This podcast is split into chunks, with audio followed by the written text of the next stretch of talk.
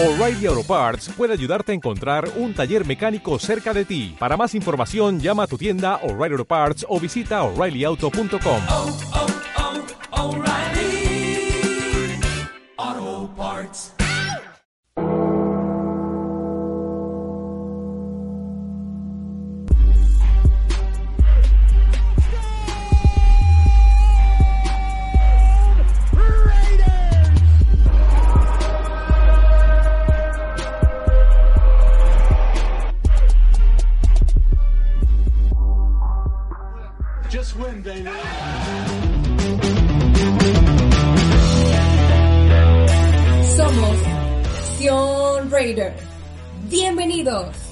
Bienvenidos amigos, bienvenidos Nación Raider a este episodio número 18 de Nación Raider Pod.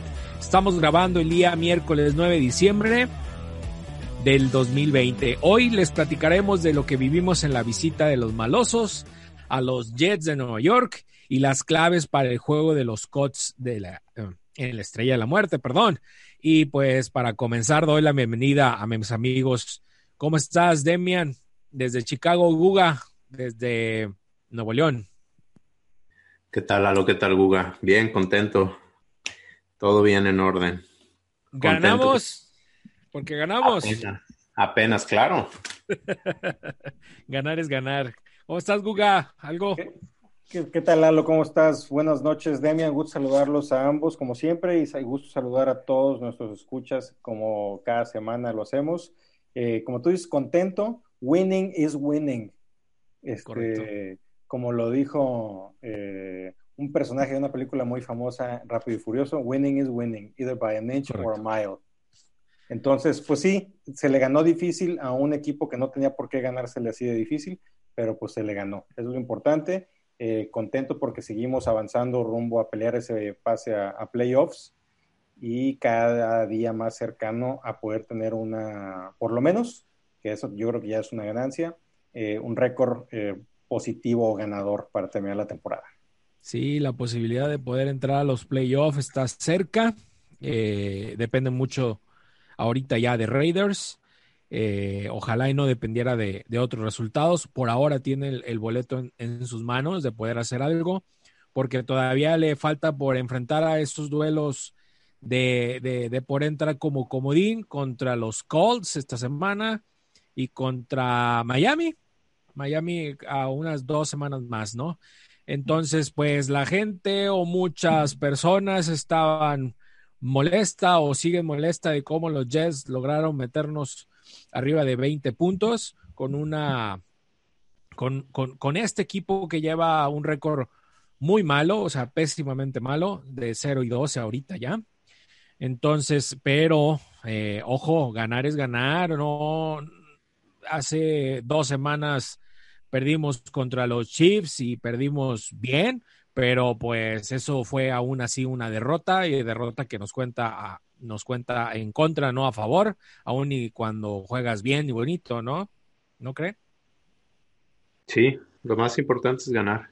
Y no es, no es sencillo, lo hemos dicho aquí muchísimas veces en el podcast, no es sencillo ganar en la NFL. Así que disfruten cada victoria. No, y como dice ese famoso dicho, ¿no? Any given Sunday. Cualquiera puede, puede ganar, cualquiera puede perder. No, así como a Chiefs se, les ha, se le ha complicado los juegos divisionales, curiosamente, contra Chargers, contra Broncos y contra Raiders principalmente. Uh -huh. eh, pues Raiders es el único que le ha podido sacar una victoria a los Chiefs en toda la temporada. Y uh -huh. yo creo que esa victoria, más allá de que sea divisional, tiene el mismo valor que haberle ganado a los Jets, porque pues, es una victoria que te acerca más a playoffs y a tu, a tu meta, ¿no? Sí, los sí, equipos de la, de la este de la nacional, los Giants y los Reds, bueno, no los Redskins, ya no son los Redskins, Washington Football Team, le sí. ganaron, ganaron, le quitaron el invicto a los Steelers y los Giants ganaron a los Seahawks, ambos de visita. Entonces, Entonces nada más dime. celebren, celebren sus triunfos. Y no es nada fácil ganar, ¿no? bueno, pues um, vamos con lo de las noticias de esta semana. Arnett nuevamente salió pues conmocionado en los primeros minutos del partido. Eh, una tacleada o un golpe que se dio con el corredor Frank Gore, que por los dos salieron con conmoción y ya no regresaron al partido. Arnett por segunda ocasión o partido consecutivo, que pues sale así, ¿no, Demian? Sí, en la segunda jugada del partido con Frank Gore, ambos salieron. Eh, aparte de la conmoción, eh, se vio un, golpe que aparentemente también ah, le ocasionó ahí una eh, dolor en el cuello porque pues estuvo, estuvo feo y así lo pusieron en la lista de lesionados esta, esta semana. Ya platicaremos de eso. Daniel Ross fue liberado y después fue reclamado por los Jaguares. Él ya está con el equipo de los Jaguares. Eh, fue liberado. La idea es que lo iban a volver a contratar. Es parte del proceso. Es, Así es. Para poder meter gente al roster y lo sueltan, pero les dicen que los van a volver a contratar, pero en waivers fue reclamado por los Jaguares. Es correcto. Eh, otro, Spencer Ware visitó a Las Vegas el día de ayer, hizo un informe ahí por la NFL.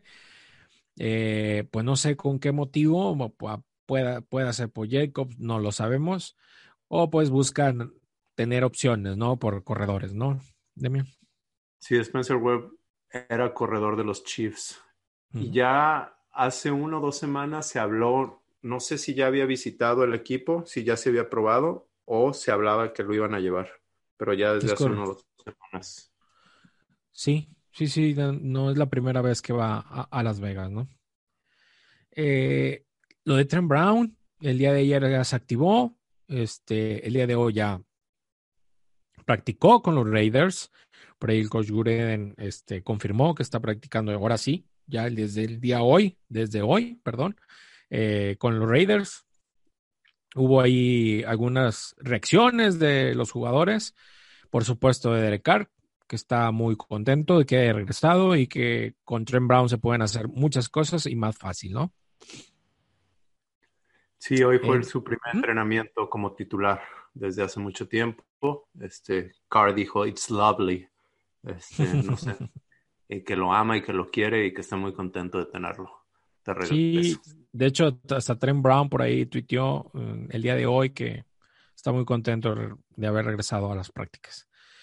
Eh, pues complicado ahorita, eh, platicaremos de la lista de lesionados. Joe Jacobs está, no participó, eh, Abram tampoco participó. por ahí hay otros más que no participaron, pero pues lo más destacado, pues Joe Jacobs sigue lesionado de, del tobillo. está en duda, no, más que nada, pues no se presentó hoy y pues esperemos que Digo, hace falta, eh, hace falta. Sí, pero las designaciones las hacen al final, el viernes. Ahorita simplemente sí, no, no, no. Este, De hecho, hoy Vic Tafur hace una hora sacó un artículo donde dice que de Abram, Trent Brown, Jacobs y ¿quién más? Y Arnett, que espera que tres de ellos, tres de ellos jueguen esta semana. Por lo menos tres, sí. Uno de ellos, uno de ellos es Arnett, el que él cree que no va a jugar. Entonces, él sí, eh, sí cree por lo que dicen que Jacobs vaya a jugar. Entonces, esperemos la designación el viernes. Sí, eso, eso hasta el viernes. Yo, yo dije en duda porque, pues, aparentemente si ya llevo una semana eh, con un esguince de tobillo, pues puede durar hasta dos. Eh, a ver qué pasa. Eh, esperemos que se recupere porque si hace falta y se vio en el juego contra los Jets, que sí hizo mucha falta. Eh, sí, como dices tú, las designaciones hasta, hasta el viernes y, a, ver qué, a ver qué sucede. Eh, John Gruden dijo que Arnett está, está recuperándose, que ella se siente mejor y que por él Arnett dice que quiere participar, pero pues hay que esperar lo que dicen los médicos, ¿no? Oye, lo de Carda, sí, inactivo, estando sano, ¿qué onda? Este, bueno, dijo Gruden que, que sí, que Beasley tuvo una muy buena semana y prefirió activarlo a él y que Nassim no tuvo buena semana. Entonces dijo que él quiere crear competencia, lo cual, no sé, creo que está mandando un mensaje que mucha gente quería ver. Nassib es el segundo jugador más caro de la defensa y no lo activó estando sano. Vini durante la semana dijo que lo vio, que lo vio que no estaba entrenando bien, pero como que con una molestia. No sé, no sé, yo creo que simplemente es un mensaje que le está mandando al equipo donde va a poner a los mejores jugadores, les va a dar rotación. Ahí están Irving, ahí está Beasley y otros queriendo jugar. Chris Smith. Correcto. Correcto. Que por cierto, ya que estamos ahí, Chris Smith, Irving, Beasley y el pateador Dominic Everly son los, eh, son los protegidos, Protegidos. de Practice Squad. Correcto. Gracias, Demian. Eh, oye, un viejo conocido, ¿no? Un esquinero, Darry Worley. El día de hoy fue firmado ya oficialmente al, al Practice Squad. Sí, este, a ver, había gente de Raider Nation que está contenta con el regreso, muchos que no están contentos con el regreso de Worley. Hay que, hay que entender el por qué es esto. No es traído como que sea la salvación, pero sí que como un backup. Worley no va a jugar esta semana, lo, lo confirmó Gruden, tiene que pasar por los procesos de, de COVID pero también Worley tiene dos años en el sistema. Este año o esta semana sería parte de su tercer año y entiende el sistema y entiende lo que Gunter quiere hacer. Y eso también me dice que Arnett no está bien. Jonathan Abram hoy entrenó limitado con la rodilla. Isaiah Johnson estuvo inactivo también. Este, hoy, hoy participó limitado por la entrepierna. ¿Quién más? Jeff Heath salió conmocionado cuando quiso golpear a Sam Darnold. Este, entonces el sistema, digo, los, los defensive backs no están bien, no están sanos. Me parece un jugador eh, que te puede servir porque ya sabe el sistema, es bueno tacleando. Eh, el año pasado se mostró bien con Raiders, era uno de los jugadores que pues tenían más regularidad y que se veían, mostraban bien, obviamente con sus defectos, pero me parece que en un roster lleno de lleno de pues novatos de cierta manera, porque pues Abram, a, pesar de que de que ya tiene dos años con el equipo, pues se da cuenta que es la primera vez que participa completamente en, una temporada o participa. Eh, y, otros como Kishon Nixon, Isaiah Johnson, David Arnett, etcétera, etcétera, eh, son, son chavos y Worley pues ya es un veteranón, ya que te, que te puede dar solidez un poquito más, ¿no? Sí, pues Worley tiene fallas y muchas, y sí, sí, sí. cubriendo personales ahí donde, donde se queda atrás no tiene la velocidad y ahí Gunter lo tiene que saber, pero Worley puede jugar de safety Correcto. si es necesario, tiene mucha versatilidad. Uh -huh. Bueno. Pues nada, si quieres, vámonos con lo de lo de Colts contra, perdón, con sí, por lo de esta semana que fue en los Jets, eh, Raiders en la visita con los Jets. Eh, ¿Cómo ves? Este, pues vámonos con lo bueno. ¿Tú qué viste que fue lo bueno del partido, además de Darren Waller? pues ese fue lo espectacular, ¿no? En la cerrada, Darren Waller con sus 200 yardas por ahí de dos touchdowns fue nombrado en el equipo de la semana de PFF con sus números eh, en un solo partido. Fíjate, eh, es el cuarto jugador en unirse a la lista de ellos de, de estos uh, a la cerrada, como Rick Casper, Caster, perdón, eh, Shannon Sharp y Jackie Smith. Entonces, eh, creo que fue un muy, muy excelente juego de Darren Waller. Por otro lado, eh, Derek Carr pues sigue demostrando su calidad como, como quarterback, volvió a dar un juegazo a pesar de que eh, tuvo varios lances errados. Eh, me pareció que, que pudo haber completado esos pases, pero bueno, ni modo, ¿eh? así son las circunstancias del partido. Un dato de Scott Kaxmar eh, dice que Carr es el tercer jugador en la historia en llegar a los 20 comebacks eh, con solo 106 juegos, por debajo de Johnny Unitans y Stanford. Uno de ellos, Brett Faber, lo hizo en 122 juegos y, y Derek Carr ya, ya lo logró en menos cantidad de juegos. ¿Cómo ves? Bien, para mí no dio un buen juego. No, dio un buen juego, pero no un excelente juego. Falló, falló mucho y él mismo lo dijo en su entrevista al final del partido, que dijo uno de sus lanzamientos que todo el resto de su carrera lo va a tener en mente. Este, el pase, bueno, ya hablaremos el pase de Henry Rocks. Lo que sí es que es su comeback número 20 y es el que tiene más comebacks en la liga desde que entró, pasando a Matt Ryan. Ok. Desde 2014, ¿no? 2014, así es. Fíjate que sí tuvo varias fallas y ahorita te voy a mencionar unas, eh, pero si quieres voy a seguir con los, la sección y ahorita comentamos algunas de otras. Fíjate que me gustó mucho el, el, juego de Colton Miller, tuvo un gran partido contra Quinn Williams. ¿eh?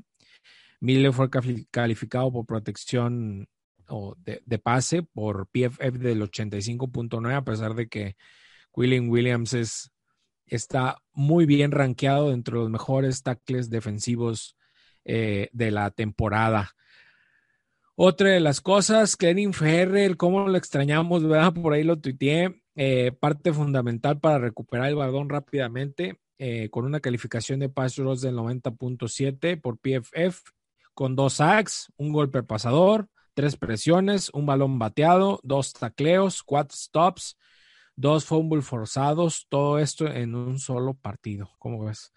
Lo de Tremont Mullen, eh, también una calificación de cobertura del 87.5 por PFF, con el 33.3% de recepción y una interferencia de pase.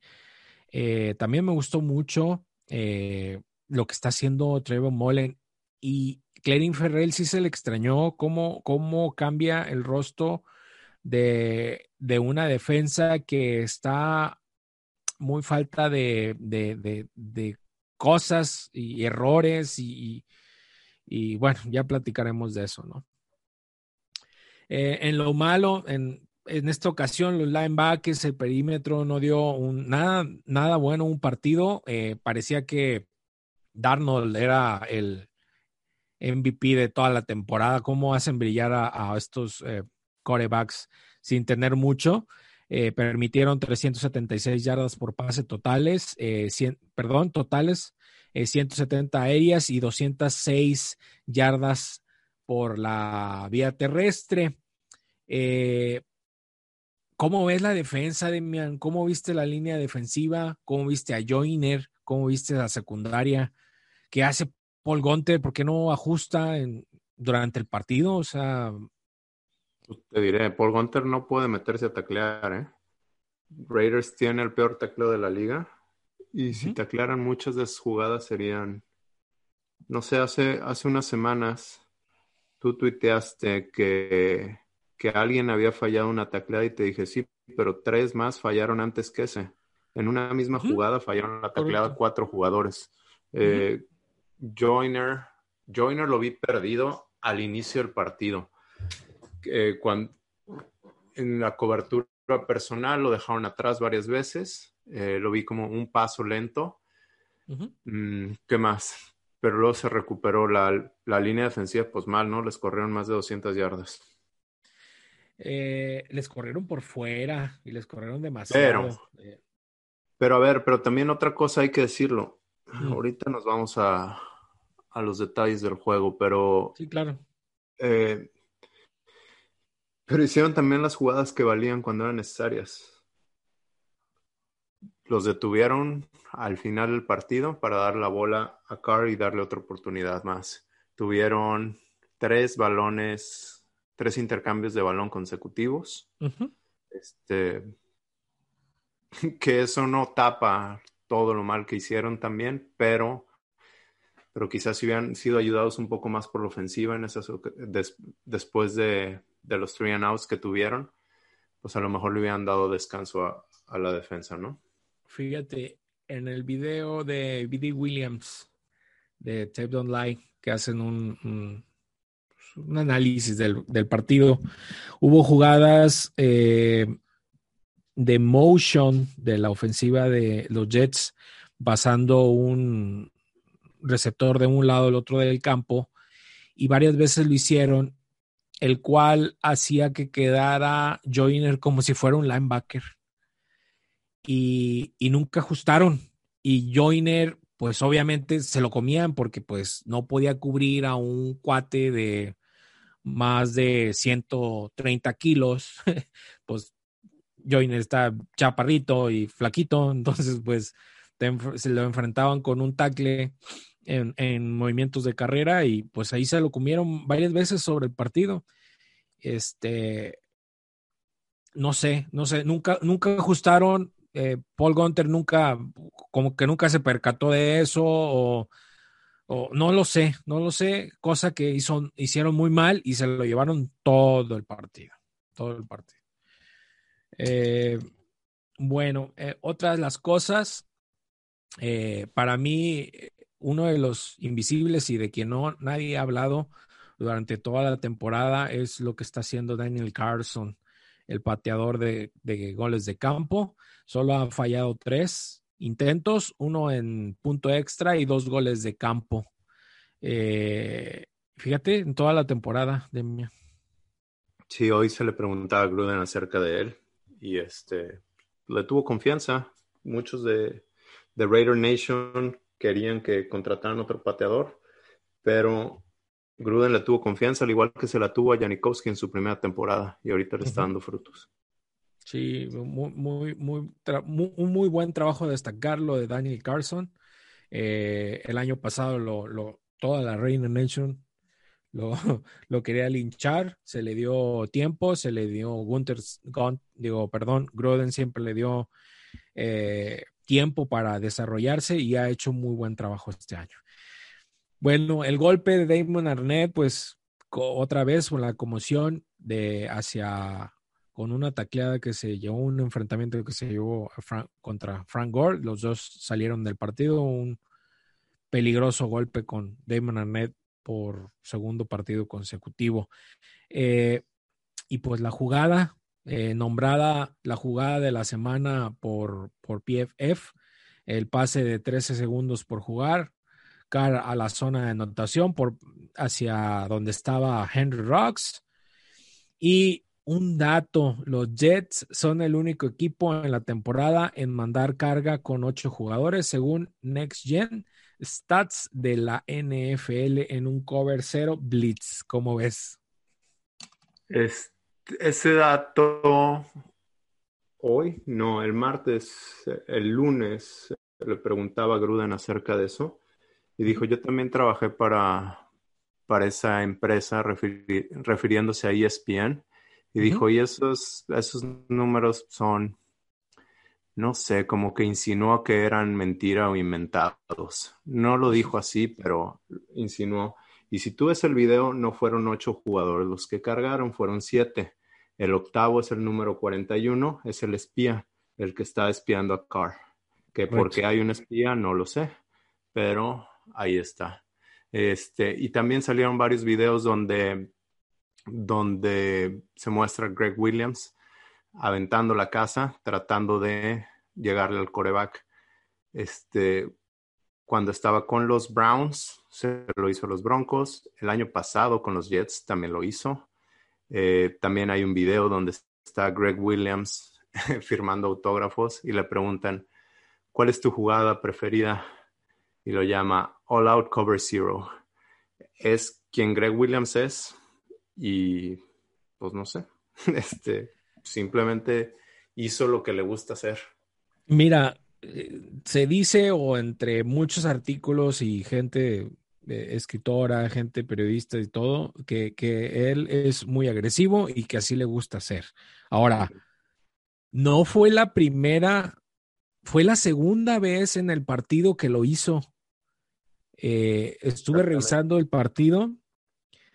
hubo otra donde estaban en 4 y 8 en el penúltimo drive que se quedaron a nada de notar. Exactamente, y le pagó eh, Le dieron, ajá, ese, en, ese, en, en esa jugada agarran, a, hacen un holding sobre Waller. el cual pues le- les da la oportunidad de un primero y gol. Eh, también jugaron con Cover Zero Blitz, ¿eh? No fue Pero la, la pri- la primera cuarta también, ¿no? ¿Mande? En la siguiente cuarta, no, no sé si fue así, pero en la última cuarta oportunidad también le dispararon a Carr, en la que Sí. no completaron, Sí.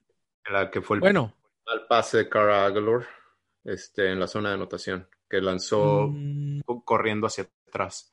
ah, bueno, ahí había creo que otro, otro más, no, no recuerdo exactamente, pero bueno, eh, A ver, a lo pues, que iba que no, no fue la primera vez que, que lo intentaron. Sí, dame, dime, dime. Sí, sí, pues vamos siguiéndonos con esa jugada. Este, Órale. o bueno, esa, ese drive. Este, ¿qué más tienes por ahí? ¿Qué más quieres comentar Mira, de esa jugada? yo- ¿Qué, yo- qué opinas de la gente que dice que los Jets se dejaron perder? no, O no de la gente, bueno, de la gente, no. pues no vamos a insultar a la gente. No, no, y no es la idea, simplemente hay que ponernos en contexto. Aquí, aquí no, no hay nadie, nadie en la NFL que quiera perder. Ningún, ningún equipo, aun y cuando digas, ay, es que quiero el primer pick del, del draft, ¿no? Nadie, nadie, en- en- en- no he visto a nadie de la NFL, a lo que yo llevo de, de experiencia y ver a mis Raiders, que alguien se deje perder. este, en el, en el penúltimo drive hay una jugada, estaban en primero y 10 con 4.49 por jugar. Hay un lanzamiento de Derek Carr a Agolor que se queda bien corto y ese yo lo vi como para touchdown. El problema es que flota mucho Derek Carr el pase, el Y cual hace es algo que que, llegue el- que- que hace frecuentemente, el tema de flotar los pases. Sí, Y eso co- le costó la intercepción contra Kansas hace un par de semanas, cuando hacían el drive para regresar y, y ganar el partido. Esa insistencia de flotar los pases eh, a mí me desespera. No sé por qué lo hace así, o sea, no hay un lanzamiento profundo al cual eh, haga que el, receptor siga corriendo en vez de, pararse, ¿me explico? Fue la primera jugada donde creo que Agolo le hace un, voltea a ver a cara y dice, oye, ¿qué onda? Hace que llegue May, May, May, algo así, el profundo, el, el free safety de, de, de Jets y le tuman el balón. Esa fue la primera jugada que a mi punto de vista, esa, esa si le tira un, pase bueno de Carr es, es touchdown. De ahí, dale, dale, dale, dale, dime. No, no, pero vamos hablando de, de esa última jugada y del tanking, ¿no? Es- Va, va. A ver, para mí, le- les voy a explicar por qué no tiene sentido. Este, tú decías que no has visto a ningún equipo o ningún jugador jugar para perder. Bueno, está muy sencillo. La única constante en los equipos es el dueño y los fans. Los jugadores cambian de equipo, los coaches cambian de equipo, los coaches pierden su trabajo, como fue en el caso de Greg Williams. Entonces no tienen ningún incentivo para dejarse perder. Es decir, si tú eres los Jets y eres Sam Darnold, ¿quieres perder para que los Jets agarren el primer pick y agarren a Trevor Lawrence Claro. y te manden a tu calle, a la calle? Obviamente no. Este, ahora dicen, sí, es que los Jets hicieron todo para perder. Pues no es cierto, les corrieron 200 yardas a los Raiders y este y les metieron 28 puntos. Ahí, ahí Entonces- Demian, estoy de acuerdísimo contigo. Quita esa última jugada, esa cover zero, el All Out Blitz eh, cover zero, y los Jets hicieron todo para ganar el partido. Exactamente. Y este, y ahora vamos a hablar de esa jugada. Este, se habla de lo que los Jets hicieron, pero no se habla de lo que los Raiders hicieron. A ver, Carr, quien otra vez para mí no tuvo un excelente juego, pero sí tuvo un muy buen juego que al final de cuentas fueron tres touchdowns, 381 yardas y un touchdown por tierra. Ahí cambió el bloqueo, dejó a Waller. Este, ¿Quién más? La línea ofensiva bloqueó muy bien. Eh, eh, Rocket Richard también tomó, tomó el blitz por fuera. Todo lo hicieron perfectamente. Henry Rocks, quien había tenido dos errores costosísimos, uno para un pase interceptado y un fumble, se sacudió esos errores y completó el pase, hizo un doble movimiento donde dejó parado al defensivo, que también el defensivo no tenía por qué pararse en un doble movimiento porque Rocks no se iba a quedar abajo. Este, todo eso tuvo que salir bien para que Raiders pudiera anotar en esa jugada. ¿Están de acuerdo? Es complicado, digo, bueno, a ver, los Jets se la jugaron, como también se la jugó Carr, o digo, los Raiders. No se esperaban este resultado. Es como, pues, a ver quién le, le toca la suerte de, de, de, de, dar con el golpe final, la estaca, ¿no? Como a los Jets le pudo haber salido, que en este caso no fue así, como a Carr lo pudo haber fallado o se le pudo haber caído. Es, es, es una jugada, híjole, que no va a cambiar. Mande. Dice, se la jugó Raiders. Y si tú ves bien las rutas, solo fueron tres, solo salieron tres a pase. El Renfro salió en medio para traer el safety en caso de que hubiera safety, pero Renfro no iba a completar el pase porque si ahí le, tiran el pase a Renfro, ahí se acaba el partido. Del otro lado estaba Aguilar, quien hizo una ruta corta. Entonces, como tú dices, se la jugaron. Carr solo tenía una opción y a ese iba a ir y, a ese, y con él fue. Si hubiera sido otro coreback que no haya sido Carr, ah, pues no le vimos tiraría a la pelota. No, ya sé. Le No tira la pelota no a, a Sí, vi- Hunter Renfro. no, Digo, no, porque no, no, no, no, esa era la jugada y él sabía desde un inicio que iba a ir con Henry Rocks. Si hubiera sido Mahomes, hubiéramos visto esa repetición por todos lados y hubieran dicho lo grandioso que es. Paréntesis, Claro. no me odien, sí, muy bueno. no, mira, yo sigo pensando que Carr hizo un partidazo, porque aún con los errores que hubo, porque tengo aquí anotados todos los, todos los pases fallados de Carr, los números te dicen otra cosa. Los pantalones de este cabrón para seguir pensando en que Rox iba a despegar sin saber que no, no iba a tener a alguien ahí cubriéndolo. Y, y, que le iba la línea ofensiva, porque la línea ofensiva, a menos de Colton Miller, los demás estuvieron, mmm, tuvieron un mal día. Dar con el, la, el, el, el, touchdown, ¿no? En ese momento. Entonces, güey, wow, un milagro, ¿no? Yo creo sí. que sí sabía, yo, yo, creo que sí sabía la cobertura, o sea, sí leyó la cobertura que, que, que había y sabía que venía la, el blitz, que venía la carga Bien. y que no iba a haber el car. ¿No crees que haya no, sabido? Obviamente, sí. sí. lo dije hace rato, que sí, él eh, eh, puso el bloqueo. Exactamente. O sea, él sabía lo que venía. y son los encargados del bloqueo y dejaron a Waller, quien era su mejor receptor, o quien es su mejor receptor, lo dejó a bloquear. Porque no lo necesitaba en esa jugada. Necesitaba el pase no, profundo no, a, lo necesitaba, a lo necesitaba no, bloqueando. No lo necesitaba para atrapar, a eso me refiero. No, es que lo necesitaba para bloquear. bloqueando. Sí. Exactamente. Este, ¿qué más también? Bueno, dicen de, de esa wow. jugada del, del cover zero y este también en la jugada anterior no estaban, creo que en cover 3. No sé, están en defensiva de zona y este uh -huh. y Agalor se los comió atrás. El, el Entonces, penúltimo... sí, sí, el, el, pase anterior, uh -huh. se los comió y Derek Carr sí, lo voló. Lo entonces, voló. Entonces, lo que hizo Greg Williams fue pues, ser quien es. Dijo, oye, traté de cubrir atrás y me chingaron porque se lo habían chingado, nomás porque Carr no lanzó bien. Pues ahora voy con todo. Y por ahí se encontró una entrevista de Greg Williams y dijo el por qué hacía eso, que tiene todo el sentido del mundo. Dijo, porque le voy a llegar al coreback, le voy a hacer sack, si no, voy a hacer que se deshaga rápido de la pelota. Claro. Y muy probablemente tenga un mal pase. Entonces, claro. Hizo lo que él sabe hacer, le costó la chamba, pero se fue, pues se fue. Es que se fue con su estilo, ¿no? O sea, se murió con la suya, como dicen. Uh -huh. Exactamente. Se murió con la suya. Y, y, yo estoy de acuerdo contigo. Yo no sé eh, si en realidad haya sido a propósito. Las cosas desde fuera y en retrospectiva es muy fácil comentarlas. Es muy fácil ahorita para nosotros decir, oye, si hubiera metido un cover three, se acaba el partido porque pues no, este, no hubiera llegado ese pase a, a Rocks porque el safety hubiera estado ahí para cubrirlo. pues es muy fácil para nosotros comentar eso. Pero la realidad es, nosotros no estamos ahí, no sabemos lo que, lo que ve el coordinador este, defensivo. Eh, entonces, yo creo que yo estoy de acuerdo contigo.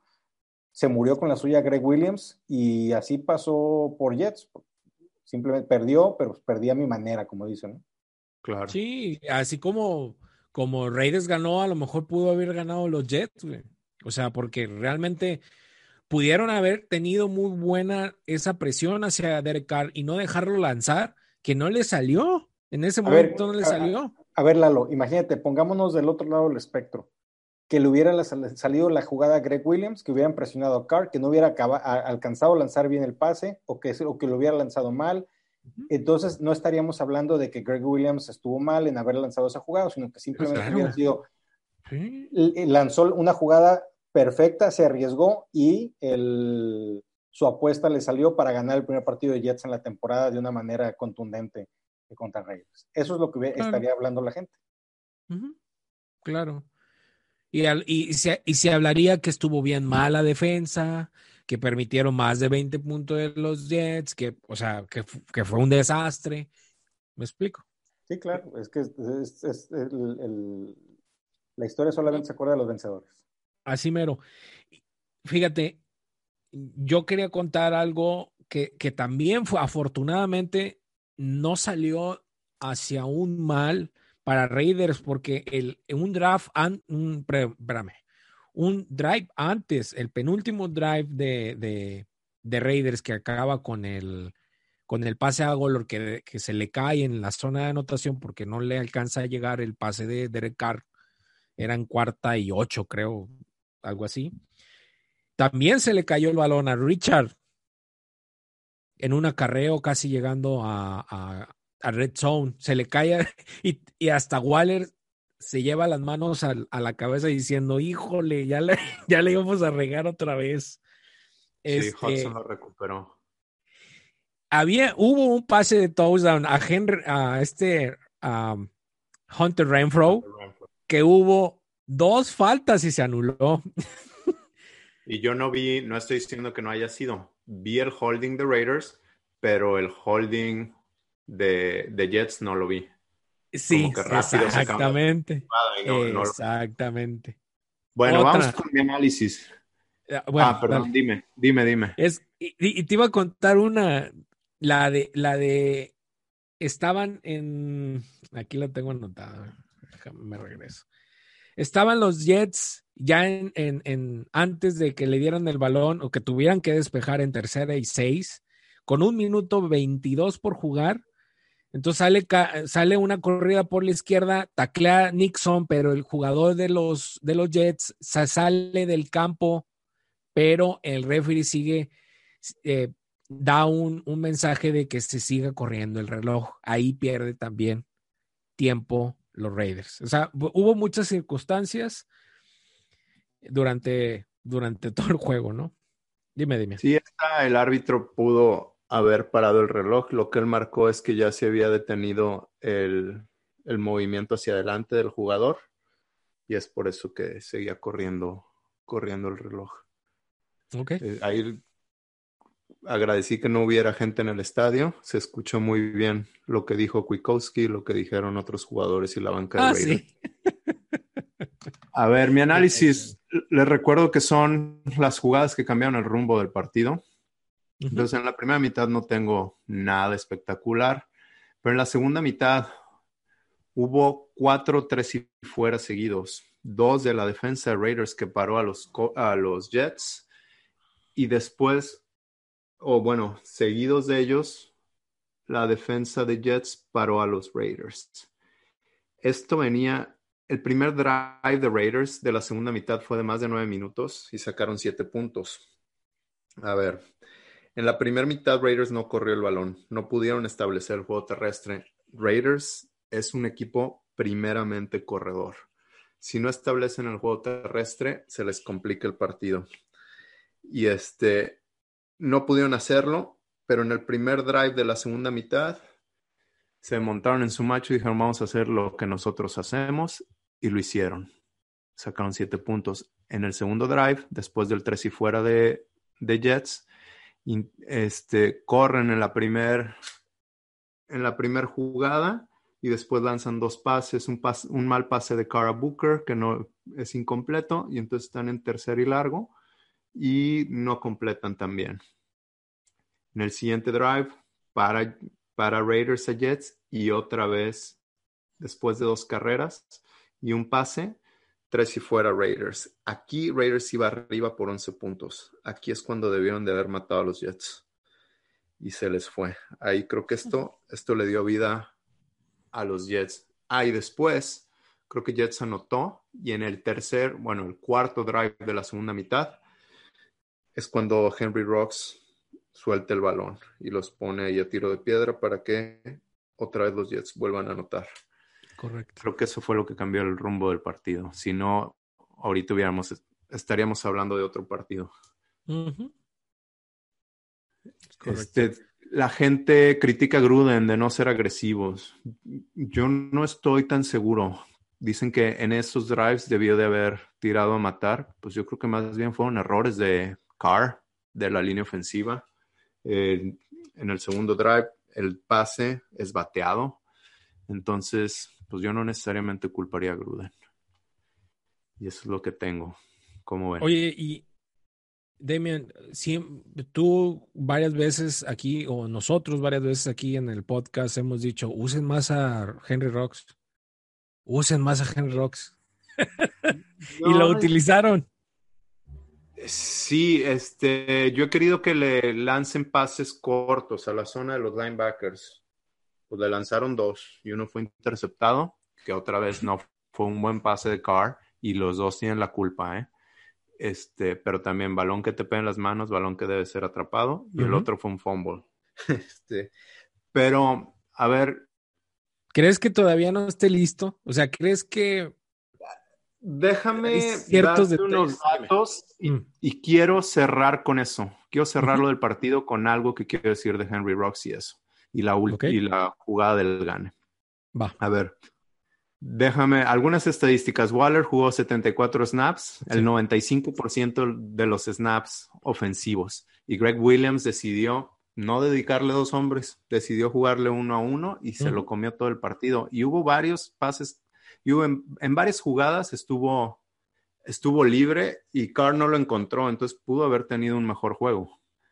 Ok. Este, ¿qué más? Me gustó ver a Foster Moreau, que le dieron más juego, bloqueando mucho y también en, en la carrera de Carr, en el touchdown de Carr por tierra, Ajá. estaba Foster Moreau solo.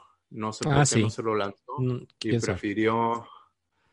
Prefirió traernos esos recuerdos del juego contra los Cowboys y el juego contra Oye. Green Bay. Ahorita que tomas ese tema, ¿viste cómo como, como que él volteó a ver la a verse la mano, como que acomodarse el balón para no fallar ese estiramiento con al touchdown? No me fijé, no me fijé. Pero sí, como que, como que acomoda el balón así como diciendo, no lo voy a caer, no.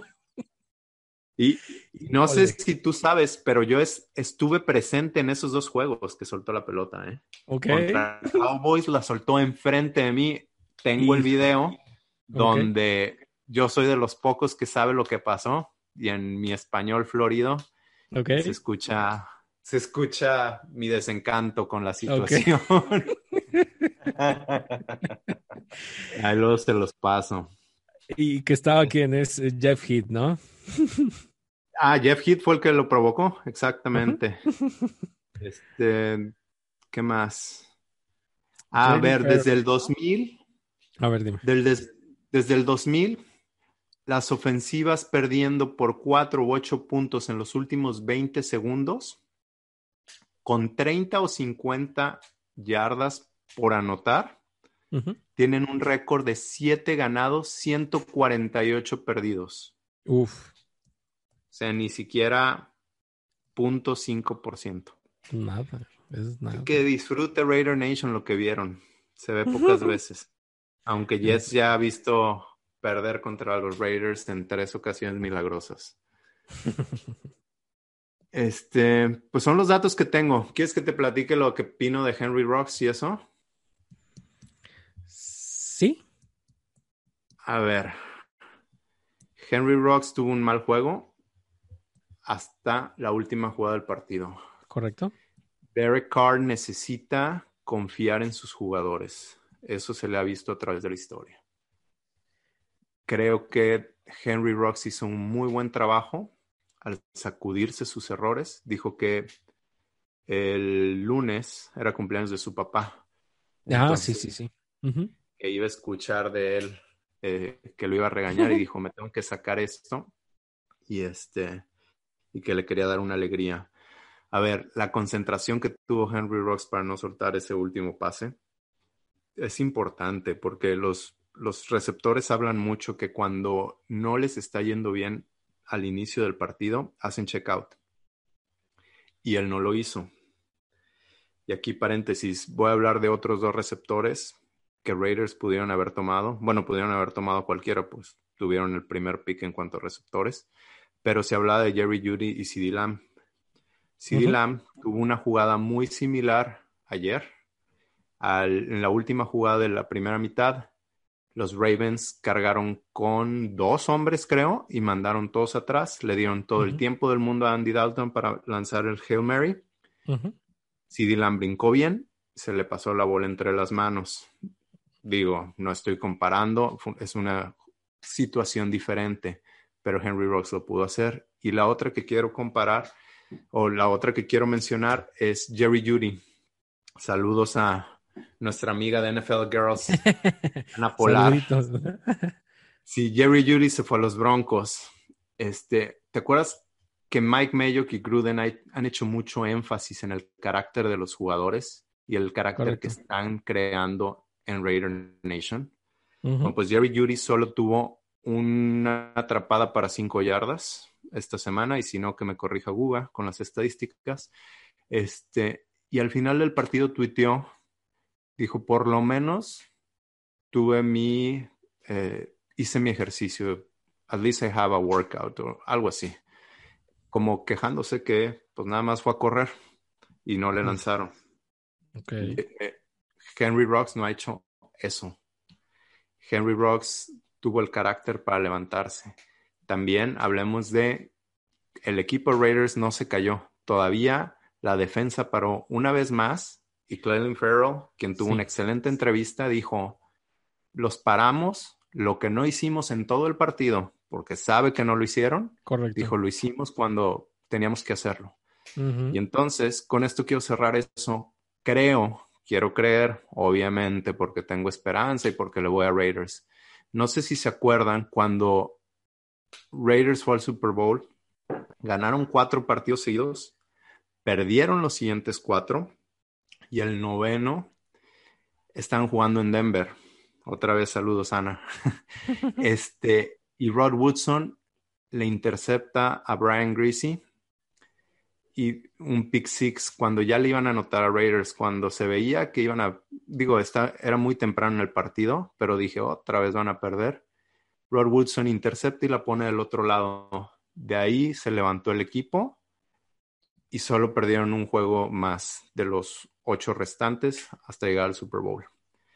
No estoy diciendo que este vaya a ser el Super Bowl, pero sí Raiders, el Raiders que vimos en los últimos dos juegos, no le gana Colts, no le gana Miami, yo creo que no le gana ni a Denver ni a Chargers. No. Pero esa jugada, esa jugada, creo, espero que los levante y que pueda cambiar el rumbo de lo que queda de la temporada.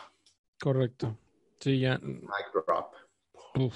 Oye, Demian, para, para completar lo que mencionas del tema de Yuri, es, es- es correcto, solamente tuvo una recepción en cuatro targets que tuvo en la semana, eh, para cinco yardas, muy, muy pobre en la semana 12. Ahí yo no la cuento porque fue la semana en la que No tuvieron corebacks, no tuvieron corebacks. Este, No, hablemos de, hablemos de nuestros Raiders que van para arriba y esperemos que contra Colts cambie eso.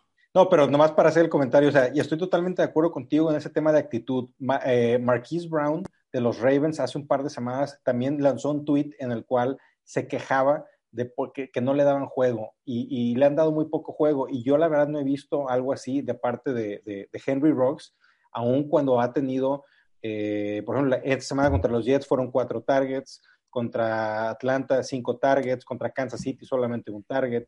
eh, cuando ha tenido este, situaciones similares de, de, poco volumen y yo no he visto que, que, que, se esté quejando públicamente, sino que a lo mejor está trabajando más y, y de mejor manera para poder eh, eh ganar esa confianza de, de, sus coaches y de Carr, ¿no? Y yo creo que esa jugada es la que le puede dar esa confianza que Carr parece necesitar con sus receptores. Pues que yo no esperaría nada diferente a, a, a, seguir trabajando como, como jugador rookie, ¿no? Eh, aún y cuando ya tenga, a, ver, Justin Jefferson, ¿no? Del, Minnesota Vikings. Pues también ha tenido un, una buena temporada, pero pues allá tampoco tienen tantos receptores, pero pues bueno, tienen ciertos jugadores que a lo mejor le puedes dar un volumen de juego que se ha ganado, ¿va? Justin Jefferson. Pero no, quis, no quisiera creer que, que, que Henry Rocks quiera ser el, el, divo del equipo, siendo que apenas va llegando y sabiendo que tiene pues no, que aprender cómo se juega, ¿no? No lo es, y ahí está la clave. Y ahí está. Uh -huh. Pues vámonos con Colts. Vámonos con Colts. Bueno, pues entramos en, en materia de los Colts. Este domingo 13 de diciembre, mi número favorito, favorito y cabalístico, el número 13. Eh, a las 3.05 de la tarde, la serie liderada por los Raiders. 9 ganados, 7 perdidos, 1 y 1 en postemporada. Eh, los números de Las Vegas Vegas da favorito Colts por dos puntos y medio. El over-under está en 51.5. Ok, fíjate que estaba checando también las estadísticas de ESPN y dan más favorito con el 52.7 que ganara, que gane Las Vegas, fíjate. Uh -huh. eh, este juego será por CBS eh, en en México será por televisado por el canal 9, por Televisa el canal 9. Eh, sí va a haber partido que lo puedan ver en teleabierta en México. Eh, los comentaristas Ian Eagle y Charles Davis. El referee del partido sería o es Clint Blakeman.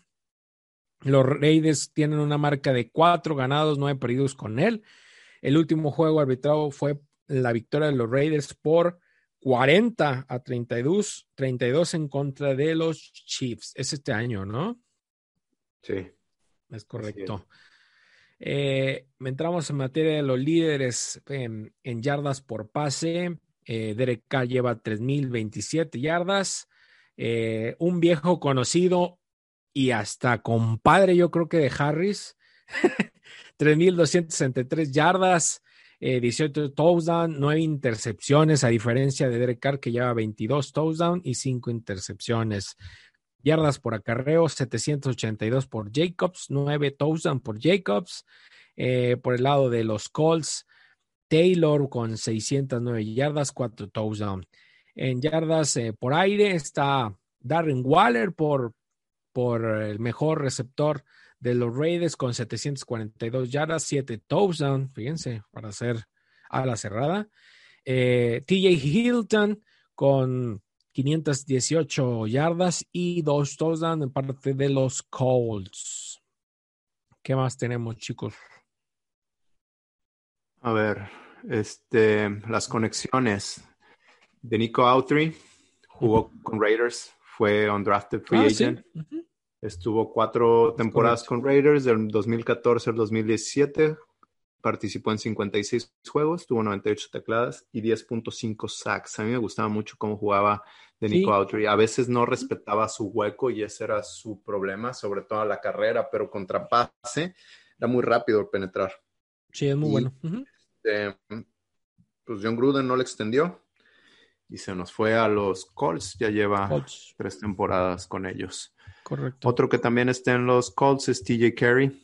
Eh, también cubría, cubría el slot para, ah, sí, para Raiders. Uh -huh.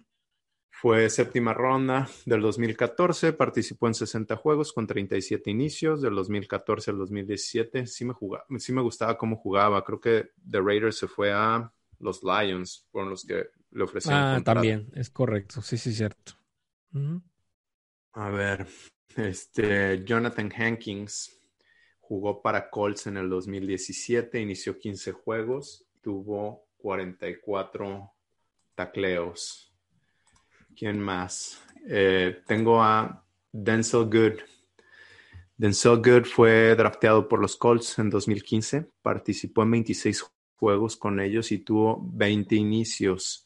No sé si saben la historia de Denzel Good, pero en octubre, el 2 de octubre del 2018, perdió a su hermano en una balacera. Los Colts eh, lo apoyaron, se fue. La directiva lo apoyó.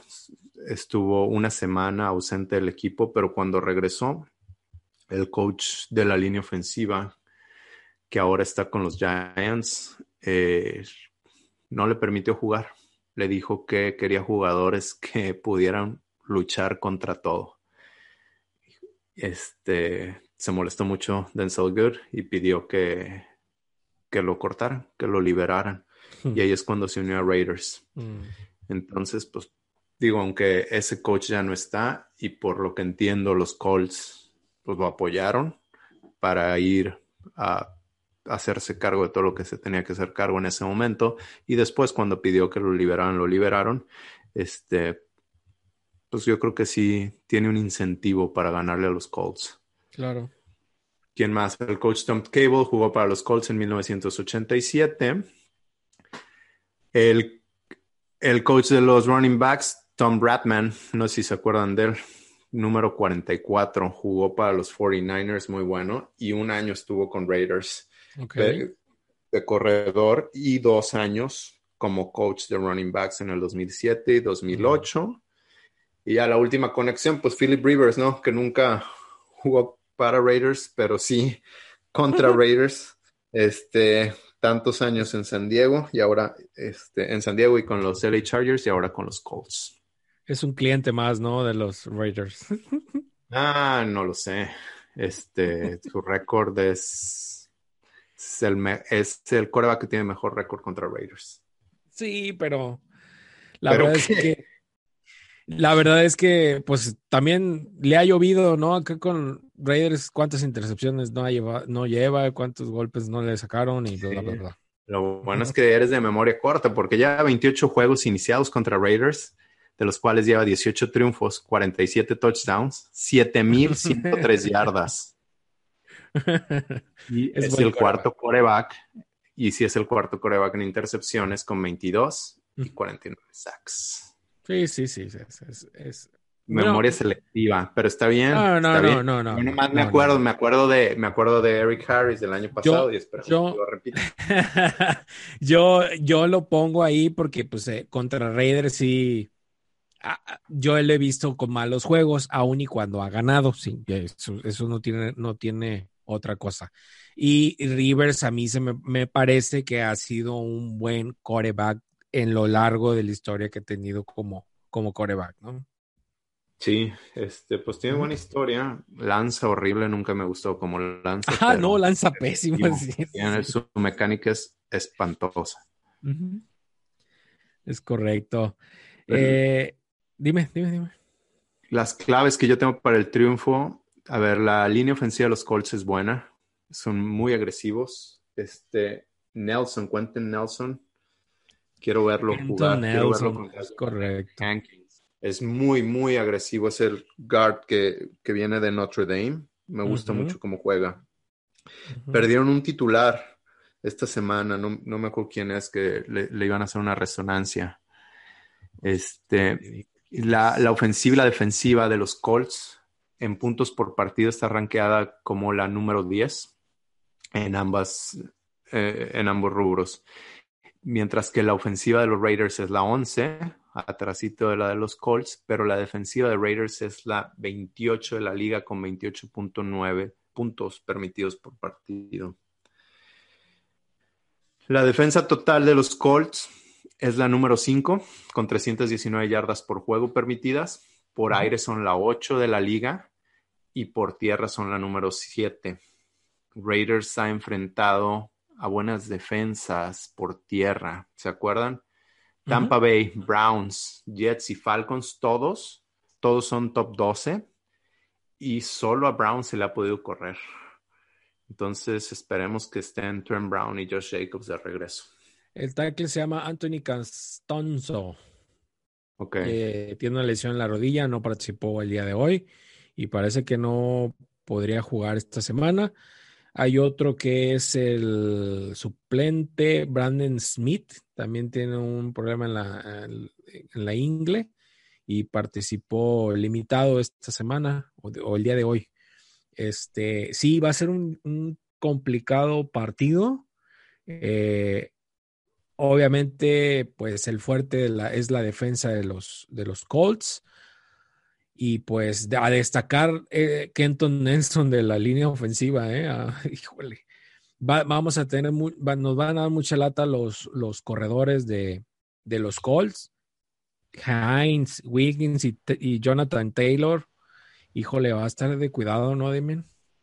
Sí, este, pues no sé, la defensa por tierra de Raiders lleva dos partidos muy malos. Fuera de esos, ha estado bien. Esperemos que, que mejoren esta semana. Eh, ¿Qué más? ¿Cómo se les puede ganar a los Colts? La defensa de ellos es muy agresiva, llevan muchos balones este, forzados. Yo creo que se les puede hacer daño por aire. De Forrest Buckner, eh, el tackle del nose tackle de Colts, es muy peligroso. ¿Quién más? El linebacker, Leonard. Leonard, sí. Aguas. Sí, es el, es el capitán de la defensa. Fíjate, Yacine es un esquinero, creo que fue seleccionado el año pasado, Rock Yacine. Eh, este año no han, dado flojón. Eh, Javier Rhodes, Aguas, también es un buen esquinero. Este, híjole, es que realmente sí como, como lo vemos, pues esperemos que con, la llegada de Trent Brown, eh, que, que, participe esta semana ya como titular, pues nos dé más espacios, ¿no, Demian? Sí, la línea ofensiva de los Raiders ha tenido dos malas semanas. Así como dijimos que Tom Cable y la línea ofensiva había hecho las cosas muy bien, sin importar quién estuviera dentro, estas dos semanas han sido difíciles y si Raiders quiere avanzar para playoffs, si quiere ganar estos juegos que le faltan, necesita la línea ofensiva verse mejor de lo que se vio contra Jets y Falcons.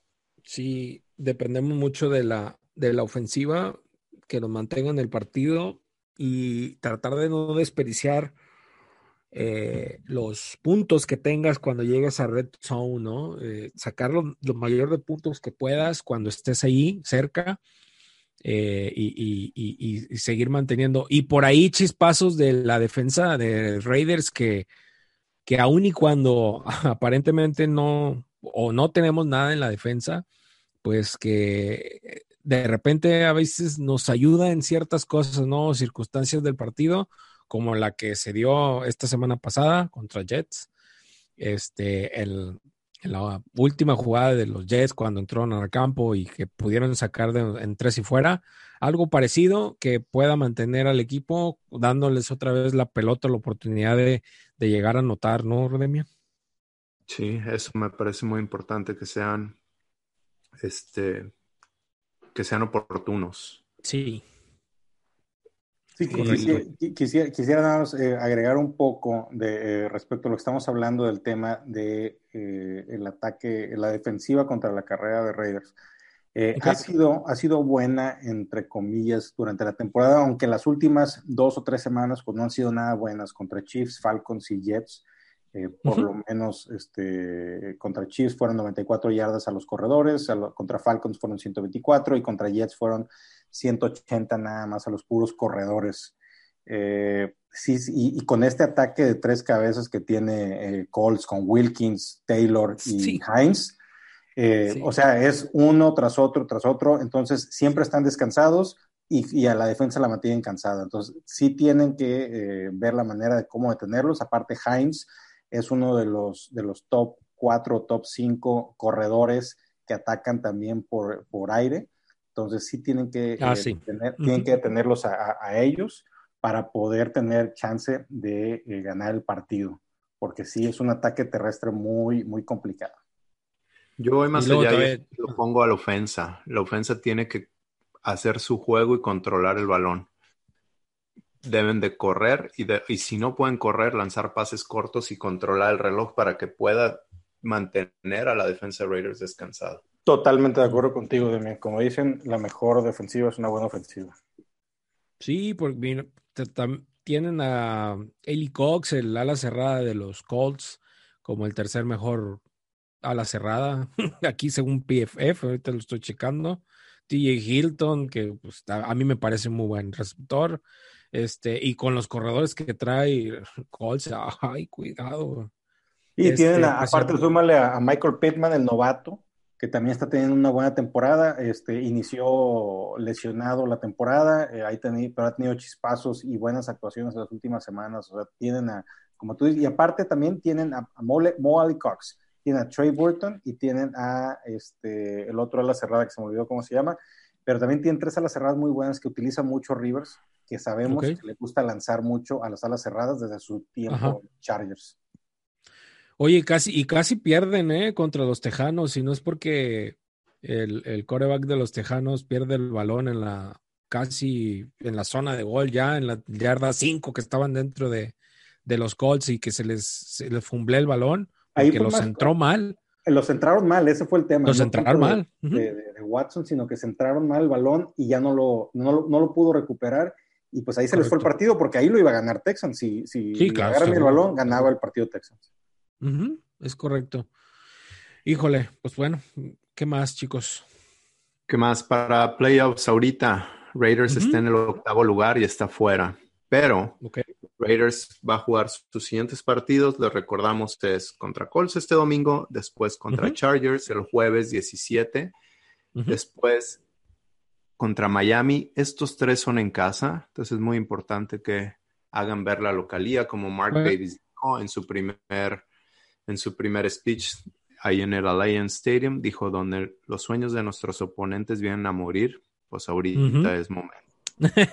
juegan domingo, juegan jueves, juegan sábado y luego domingo, ¿no? Correcto. Correcto. Este, y Fíjate, eh, si comparamos más o menos la tabla con, con los rivales que están arriba de Raiders, que, que es Ravens, Dolphins. no, Ravens no está arriba. Ravens Bueno, está no, abajo, no. no. Exactamente. Bueno, eh, Dolphins, Titanes, Colts, eh, Bills y Browns. Ah, ¿Cuál es el que tiene más complicado el calendario? Dolphins que juega contra Chiefs. Patriots que, híjole, que a veces pierden contra equipos malos y después dan una cátedra de cocheo. Raiders y contra Bills.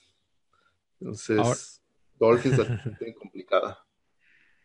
Sí, e- es el que creería yo que a lo mejor va a perder todos. Espero yo. ¿No crees? Pues sí, ojalá. ¿Quién No, pero. Raiders tienen que buscar ganarle a Colts, tienen que buscar ganarle a Dolphins y, y los otros dos darlos por default, que los quisieran ganar. Ojalá y se dé el resultado de esta semana eh, contra los Colts en casa. eh, eh, ojalá y poder recuperar jugadores en dado caso de que podamos estar en playoff, ¿no? Sí, yo creo que Raiders, si quiere pasar playoffs, tienen que ganar esta semana. Si no, lo veo muy complicado. Y más por ya tener tres juegos malos, aunque el pasado se ganó. Pero como dije en el otro, quizás esa jugada es lo que los levante. Una, una, una pregunta. eh, si se gana contra Colts, ¿nos subimos al lugar 7? Sí. Sin importar el Sí. resultado de los demás. Sí, sí, Quizás, porque quizás si Dolphins pierde, quizás nos subimos hasta el 6. ¿Hasta el 6? Ok. sí, así es. Quizás, no sé, no sé los criterios de desempate, no sé cómo están los juegos de conferencia, pero Raiders tiene buen re- buen este buenos resultados contra la Por lo conferencia. menos, So- Solamente ha perdido contra Kansas. Ahí está. por, por lo menos sí entras a, a- eh, subirías a una posición, por lo menos. Digo, Dolphins va a jugar contra los Chiefs, seguramente no van a poder sacar el resultado con, los Chiefs, ¿no? Los Chiefs tienen el objetivo de ganar el primer lugar este, de la conferencia. Y, luego más quieren quedar arriba de todos para, para, descansar la, primera jornada, ¿no? De postemporada. Sí, a eso me refería. Ok. Eh, entramos en materia del fantasy fútbol, que ya está la recta final también, ¿no? Sí, ya este, semana 14, prácticamente semana de playoffs para casi todos, eh, casi todo el tipo de ligas. Son muy pocas las que siguen en, la, las que están en su última semana de temporada regular. Eh, en algunas ligas ya desde la semana 13 ya fue la primera semana de playoffs, pero semana 14 pues prácticamente todos estamos en, en, playoffs, en la liga en la que estamos, eh, nosotros tres, sí, sí ya estamos en, primera semana de playoffs. Me sacaron de los playoffs en la última jornada. Yo tenía mi, lugar ahí asegurado, perdí y, me quedé fuera por haber alineado a Justin Herbert, que dio cuatro míseros puntos esta semana. Yo, yo fíjate que, que gané aquí, aquí a mi vecino de al lado. No, me pusiste una arrastrada con Waller que hizo, la mayor cantidad de puntos que haya hecho una ala cerrada en la historia del fantasy. Es correcto. Hizo que 40 y... 44 y algo, entonces. Pero sí, me llevé 182 puntos nada más. Pero, pero también dejemos claro aquí a los radioescuchas que sigues abajo de mí. Ah, no, bueno. Pero ya estamos empatados en récord. Los dos somos, somos los peores. no, así como Raiders puede pasar ganándole a Colts, tú me ganaste y te quedaste abajo. ah, por muchos, pero como Raiders, está bien, está bien, vale lo mismo ganar por uno que por muchos. Ah, bueno, pues, gané. Eso sí. Eso, pues bueno, pues, pues, yo les traigo aquí como cada semana algunos jugadores eh, interesantes de eh, ya sea de Raiders o del equipo rival. Y esta semana vamos, empezamos con dos jugadores de los Colts de Indianápolis. El primero es el señor Nahim Hines, eh, corredor de los Colts. El pequeñito corredor de los Colts está teniendo una de sus mejores temporadas, si no es que la mejor desde que llegó a la liga. Al ser, al ser miembro de un ataque terrestre en comité, participa en el 38% de las jugadas ofensivas en promedio, pero su versatilidad le permite generar yardas por tierra y por aire, siendo el segundo su mejor atributo. Es top 4 en targets en la liga para los corredores con 58 y participa en el 13.8% de los targets en su equipo, haciéndolo el top 8 en eh, ese rubro frente a los demás corredores de la liga. Además, promedia 8.2 yardas por recepción, es top 7 y atrapa el 81% de los targets que recibe. Es un muy buen porcentaje de, eh, recepción. Heinz es un flex con mucho valor contra la, defensa de Reyes, que como lo habíamos platicado, está aceptando más de 100 yardas por tierra y una, un touchdown eh, más 5 recepciones para 42 yardas por aire a los running backs rivales. Y el siguiente es otro jugador que Lalo mencionó hace unos momentos, es el señor T.Y. Hilton, receptor abierto, que resulta que ya regresó a la vida después de haber tenido una baja considerable de juego durante la temporada. En las últimas dos semanas, Hilton tiene 16 targets, 12 recepciones, 191 yardas y dos anotaciones, peleando targets con el novato Michael Pittman. Parece ser que Rivers ya se entendió con él y podemos esperar que esta racha de targets, recepciones, yardas y touchdowns continúen de parte de Hilton. Raiders está aceptando 170 yardas eh, y una anotación por partido de los receptores rivales nada más. Hilton puede darte esos puntos que necesitas para avanzar en esta semana de cuartos de final o semifinales de playoffs. Y eh, de Raiders, lo que voy a hacer esta semana es, les voy a platicar a dos jugadores que normalmente platico de ellos porque, aparte de que me gustan mucho y que pues obviamente soy un este, fan de Raiders, me gustan mucho como, como assets o como activos de fantasy por el upside que tienen cada uno de ellos cada semana. son los dos receptores abiertos, Hunter Renfro y Nelson Aguilar, que son los receptores que más volumen tienen en la ofensiva de Raiders, y vamos a hablar un poquito de cada uno de ellos. Aguilar en las últimas tres semanas suma 26 targets, 15 recepciones, 180 yardas y un touchdown. De esos 26 targets, participan un promedio del 70% de la ofensiva.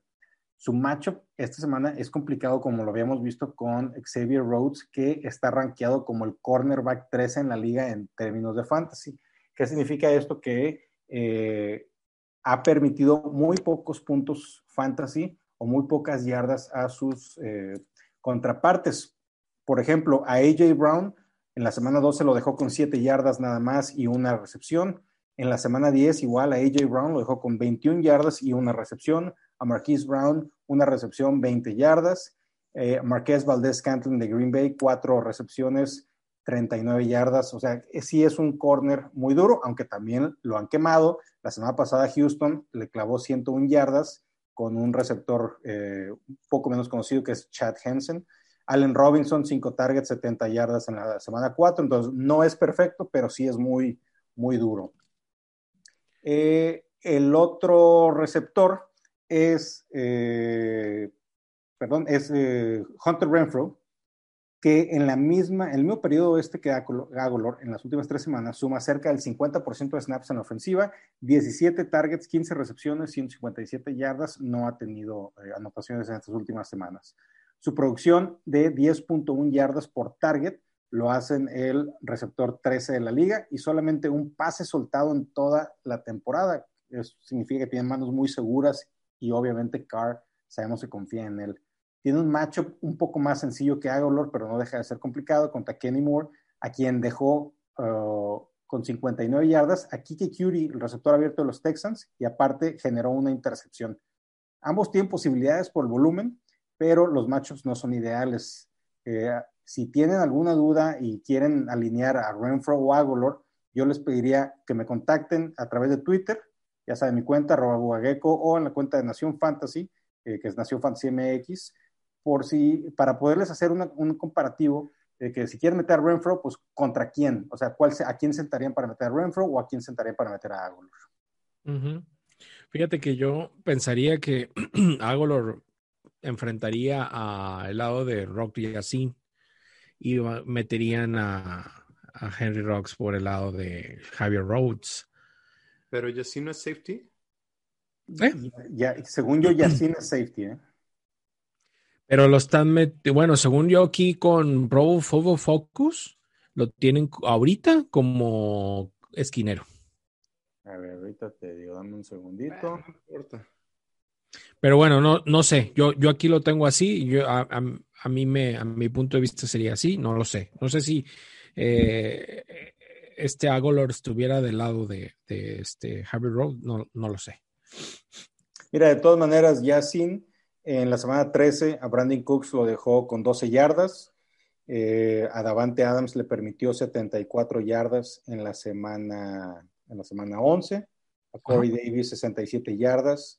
De Tennessee a Marquise Brown 33 yardas. Marvin Jones 29 yardas también es, un corner eh, que tiene, o sea, no es, es bueno, perdón, es un, es un defensivo que es bueno, pero eh, sí tiene su espacio para jugar. O sea, cualquiera de esos tres jugadores ya sin eh, este cuate Xavier Rhodes y el otro, el otro corner, este, son, son buenos, ¿no? Y, lo, que hay que aprovechar es, obviamente, a Waller, que es nuestro receptor número uno como, este, como equipo de Raiders, que obviamente se va alineado en cualquier eh, equipo de fantasy, y eh, tratar de, buscar esos pases eh, cortos con, con, Renfro, que a mí me encantan, me encanta este cuate, la verdad, como dicen, el third and Renfro.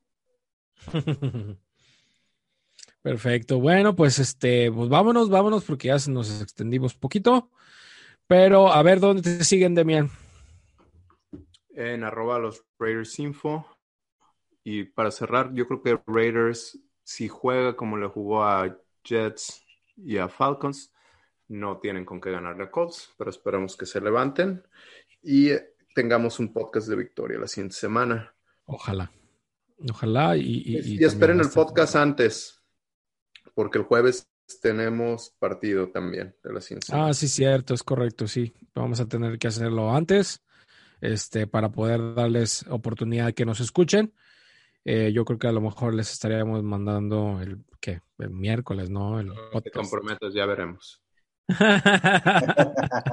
Pues sí. Es correcto, Debe. Mejor para qué hablo, ¿va?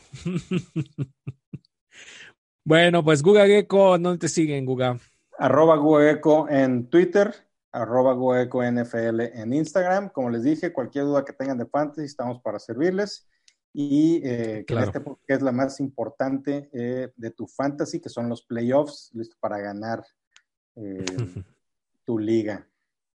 Correcto, pues muchas gracias a todos, gracias por seguirnos, gracias en México, en España que nos siguen mucho, en Costa Rica, Panamá, eh, en todos lados que nos, que nos han escuchado, muchas gracias por, por estarnos eh, siguiendo todas las semanas, Ah, en las redes sociales nos preguntan, ¿y cuándo sale? ¿Y cuándo sale? ¿Y cuándo sale?